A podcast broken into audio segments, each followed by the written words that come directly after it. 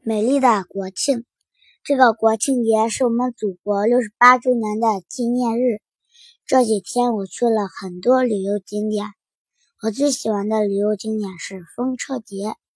我和哥哥来到了风车节，风车节那里的风车和伞很多，有五颜六色的风车，那还有充气兔子，还有一艘美丽的船，上面挂满了风车和伞。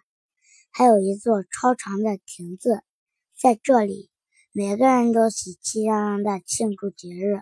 我在地上捡到了一片垃圾，自觉地把它丢到垃圾桶。哥哥向我竖起了大拇指。第二天，我来到了植物园，蓝天白云映衬下的植物园，在过节的庆祝中显得更加美丽。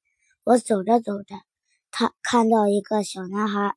吃完零食，顺手把它丢向垃圾桶，但是没有丢进去，丢到了垃圾桶的旁边。但是他装作没看见一样，继续往前走。我急忙冲上前，叫住了他，说：“这位同学，你好，你应该把垃圾丢到垃圾桶里，而不是丢到它的旁边。”那个小男孩先是一愣，然后奇怪地看了我一眼，说。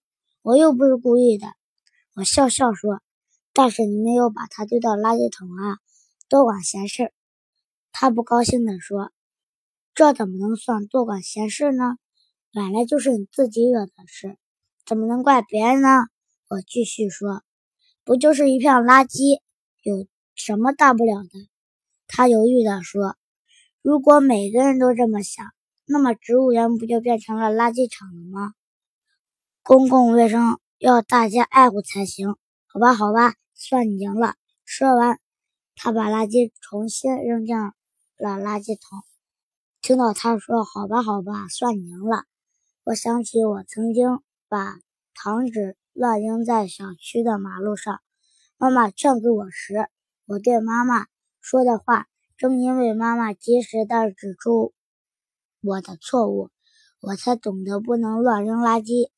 要保护环境，相信这个小男孩一定会像我一样，由一个乱扔垃圾的小男孩变成一个劝阻别人扔垃圾的好孩子。